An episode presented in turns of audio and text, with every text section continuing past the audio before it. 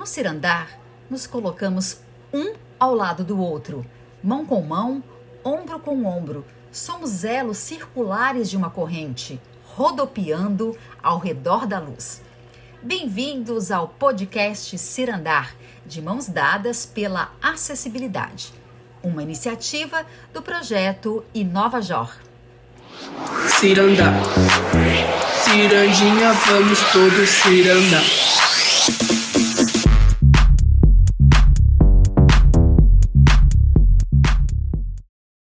Termo acessibilidade significa incluir a pessoa com deficiência na participação de atividades, no acesso a transporte público, às escolas e às universidades. Mas isso é muito pouco. O lazer é direito e parte importante da vida das pessoas portadoras de deficiência física e dos seus familiares, mas é ainda mais difícil de ser implantado. É o que vamos acompanhar no podcast da monitora digital Ana Luísa. Cirandar. Cirandinha, vamos todos cirandar.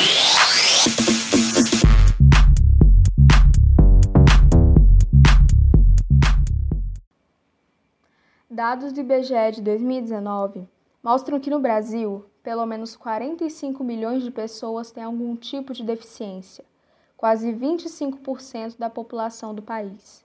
A maior parte dessas pessoas não vão ao cinema, aos parques, às praias, estão fora da prática de atividades esportivas e de lazer. Elizabeth é mãe de Júlio César Oliveira Carvalho. Ele tem 11 anos e é portador de paralisia cerebral devido à síndrome de Palist-Killian, ou síndrome do mosaico de Pallister, ou tetrassomia 12P acontece em incidência menor que 1 para 10 mil, aumentando o risco de ocorrência com o avanço da idade materna. Beth, como é conhecida pela atuação à frente das causas da acessibilidade no estado do Tocantins, desenvolveu um projeto que define aquilo que para ela é muito importante na vida das pessoas com deficiência, que é o acesso ao lazer eu gosto de, de, pontuar duas situações. Uma situação que eu tenho até registro de fotografias, né? De que quando eu entrei em Tambaba, com a ajuda de pessoas, carregando a cadeira de rodas praticamente na cabeça, claro que é muito bonita a solidariedade das pessoas e tudo mais, mas quando você olha para aquele espaço, você fala assim: não me convidaram para estar aqui. Não pensaram em mim. Não pensaram em mim, não pensaram no meu filho. Mas aí mesmo assim você vai, você vai para aquele lugar, insiste, faz aquela, mas isso vai chegar a um limite que não vai, você não vai conseguir mais, que é o que está acontecendo comigo agora.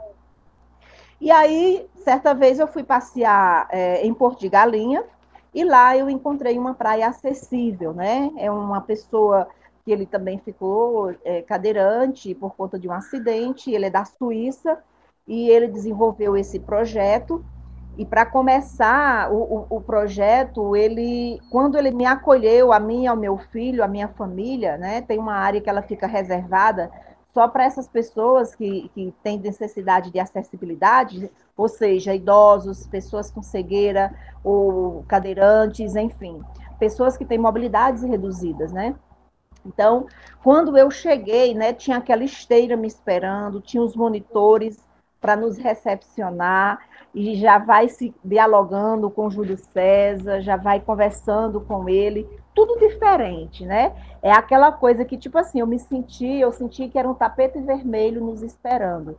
Então, se a gente for pensar em uma festa que você chega com toda pompa, né?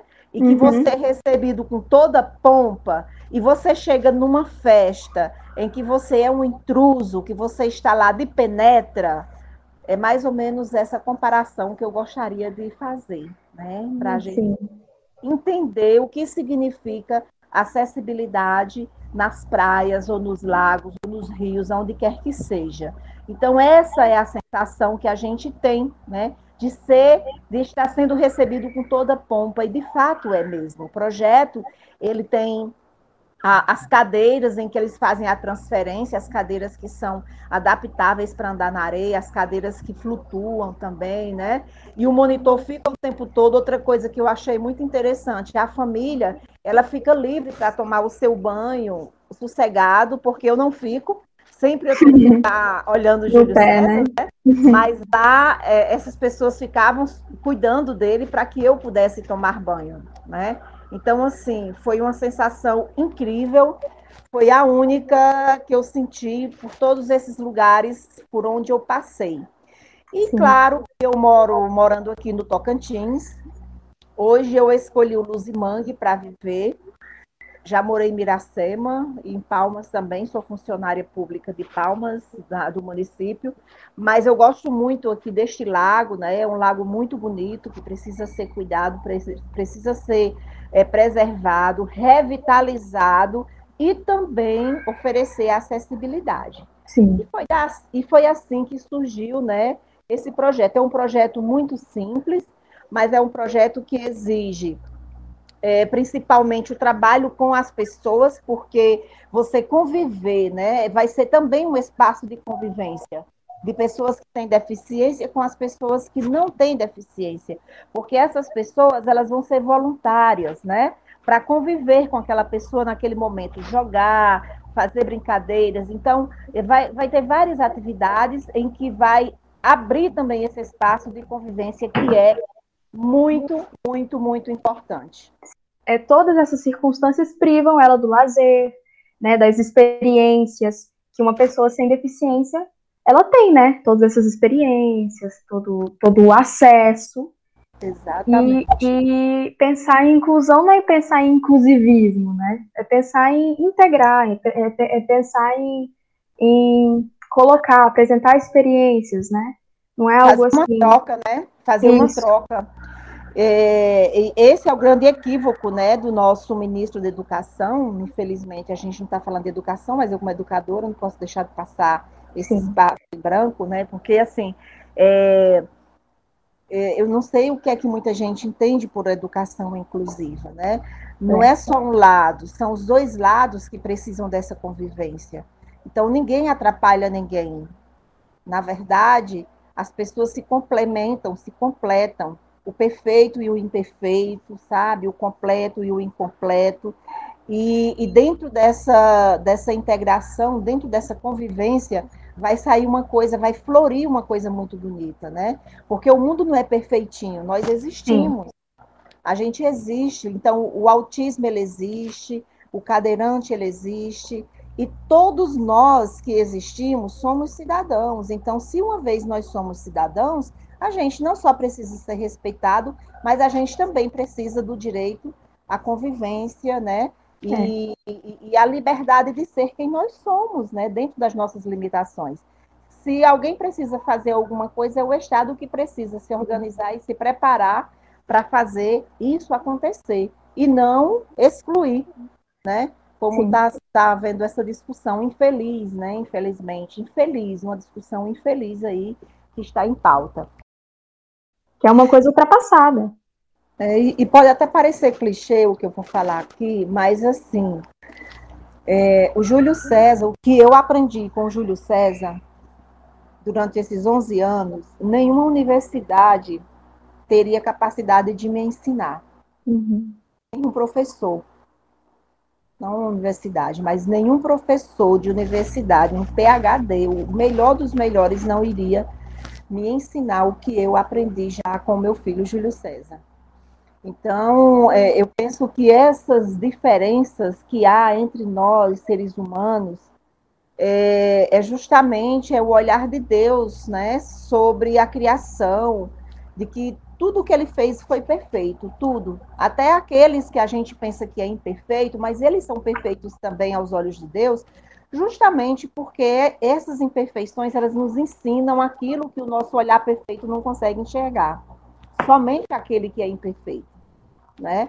Eu sei que eu estou falando aqui em metáforas, talvez você não, não, não, consiga alcançar o que eu compreender o que eu estou falando, mas, mas assim, é, é, é, porque realmente é um mistério muito grande, sabe? Você só, só entende, por exemplo, o valor de um choro hoje para mim de uma criança é totalmente diferente, talvez, do seu olhar e de outras pessoas. Porque Sim. eu passei seis dias para ouvir o choro do meu filho.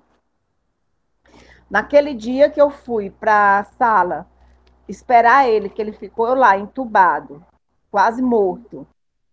E tinha uma pessoa do meu lado reclamando porque a filhinha dela estava chorando.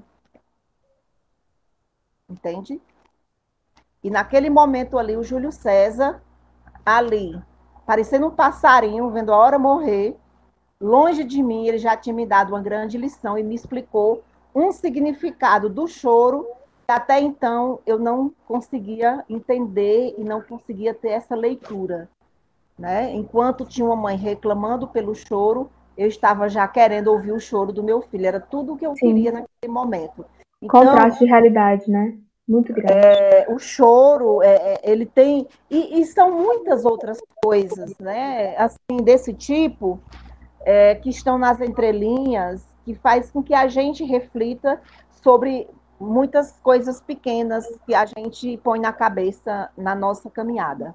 Né? Que a gente tem um certo costume, né? Como se a gente tivesse programado para esperar tudo aquilo, né? E a gente hum. lida como se fosse algo totalmente banal. Sobre o projeto que você falou, como é que ele vai acontecer, né? é, na verdade, a ideia é que ele aconteça todos os finais de semana, né? Nós vamos precisar de três estruturas, né, ou de três, de três pilares aí que vai interagir, né, para que o, o projeto aconteça. Nós vamos precisar do poder público, né, nessa questão da iluminação, da limpeza, da segurança e tal. Uhum. Vamos precisar também do, do setor privado para para bancar as cadeiras e todo o material, os recursos que a gente vai precisar. E vamos também precisar das associações com o trabalho voluntariado. E, e também das instituições, como o FT, é, onde está formando profissionais na área de fisioterapia, de educação física. Essas pessoas irão estar sendo convocadas também para fazerem estágio e estar conosco dentro da nossa programação anual, não é? Chama a gente também do jornalismo, né? para fazer uma cobertura. Claro. Não, fazer, quando, né? quando, a, quando, a, gente for inaugurar, a gente quer fazer um AUE, porque tem uma coisa muito que é um desafio para esse projeto, e nós sabe, eu já sei que é, porque nos outros também foram assim, é, é de trazer essas pessoas para a praia. Porque a gente acostumou tanto a ficar dentro de casa, a gente é, acostumou verdade. tanto a viver no isolamento, a gente já, já acostumou tanto a viver, é, como é que diz, sem, sem lazer, sabe? Que quando aparece um acessível, você não sabe que você vai ser tão bem recebido. Então, você precisa ir pelo menos a primeira vez. É por, isso que, por isso que dentro do projeto tem a proposta da gente receber essas famílias como se eles fossem, assim, verdadeiros reis e rainhas, sabe? De receber na porta, de trazer no, na, na, esteira, de, de, trocar, de fazer tudo. Todo um cuidado. Para que essas pessoas se sintam realmente muito acolhidas e que venham sair de casa, porque é um desafio, não é fácil. Sim, eu, eu li aquela, aquele texto que você mandou para mim, né, da proposta, e você falou algo que eu achei muito interessante, até pontuei aqui, que você falou que os PCDs, né, que são as pessoas com deficiência, já vivem em isolamento social bem antes do tempo da pandemia. Com então, e é algo que a gente não enxerga, né? De certa forma, as hum. famílias sabem como é que, que, é tão difícil de sair de casa, porque nada, eles não são bem recebidos, não tem nada para eles e a sociedade não se adequa à necessidade dessas pessoas. Então, o que faz ah. com que elas não, não, não saiam, não consumam, e é uma perda para o comércio, é uma perda para o turismo, é uma perda para todo mundo. E aí você falou também que a invisibilidade e a desinformação, né, elas atrapalham a vida e o desenvolvimento dessas pessoas e das pessoas também na, na sociedade. Então, é tirar da invisibilidade, né, e, e, mostrar que, que precisa de um amparo, que essas pessoas necessitam de, disso tudo, porque são direitos básicos e estão assegurados na, na Constituição, e também já tem uma lei, né, do, do ano 2000, falando especificamente sobre a questão da mobilidade, a questão da comunicação, e mobilidade urbana para as pessoas com deficiência. Então, não é por falta de legislação, é por falta de amparo do ah, Estado não, mesmo. Exatamente, não. E também é de pessoas que, que, que tenha é, o desejo de, de, de trazer, tirar essas pessoas de dentro de casa, né? É, é, eu não tive nenhum impacto assim com essa pandemia, assim, em termos de ficar dentro de casa, porque minha vida é dentro de casa.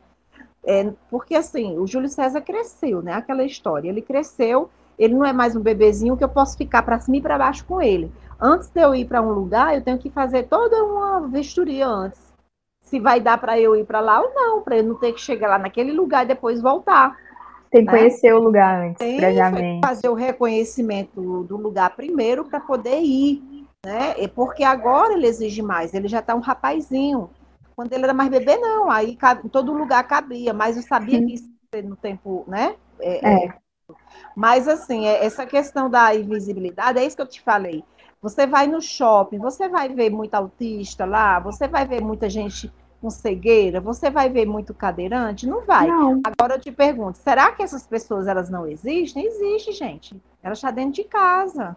Né? Existem, elas querem, elas querem ter essa oportunidade, mas elas não vão por não causa disso que a gente falou, né? Não porque vão não é... porque elas vão ter que disputar espaço, né? Por, por que que nessas festas nas festas que, que são públicas, né, promovidas pelo município, pelo estado, seja o que for, por que, que não tem um espaço é, acessível, né? Por que, que não, não oferecem? Já até ofereceu aí no, no, no na prefeitura, mas não foi uma coisa é, é, bem formulada e bem organizada bem a, pensada, ponto de, né? a, a ponto de atrair as pessoas para chegarem lá. Porque isso precisa de alguém que saiba, que enxergue. Não é qualquer pessoa que pode conduzir um processo desse. Porque aquela situação que eu coloquei, muitos não acreditam que tem espaço para ele. E mesmo assim, quando chega naquele espaço que é para ele, a outra pessoa chegou lá e invadiu. Invadiu o território. Ocupou, né? Ocupou e você fica lá tendo que brigar com a pessoa, se, se, se indispor, e isso não é legal. Para um então, direito que é dela. Quando você começa a passar por esses perrengues, o que é que você prefere? Paz, né? Vamos ficar em casa, que é melhor. Evitar assim conflito vai. sempre. E aí fica todo mundo feliz para sempre, né? E não é bem essa a história. Na verdade, a gente também tem direito, né? Sim. O meu filho vai ter direito, sim, de ir para as praias e eu vou brigar por isso. Enquanto vida eu tiver, eu vou estar brigando por isso. Né? E vou ficar muito feliz quando aqui em Luzimangue a gente puder receber, que eu conheço muita gente, porque a gente se encontra no lugar, né? A gente tem uns pontos de encontro, uhum. que é das clínicas, né? ai, ai.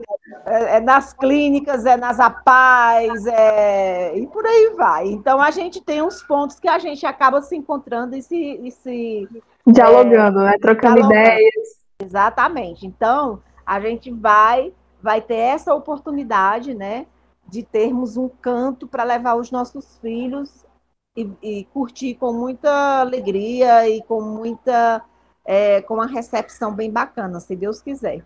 Ai, que maravilha! E assim que puder, entre em contato com a gente, né? Com certeza, vamos fazer uma muvuca, vamos fazer é. uma UE.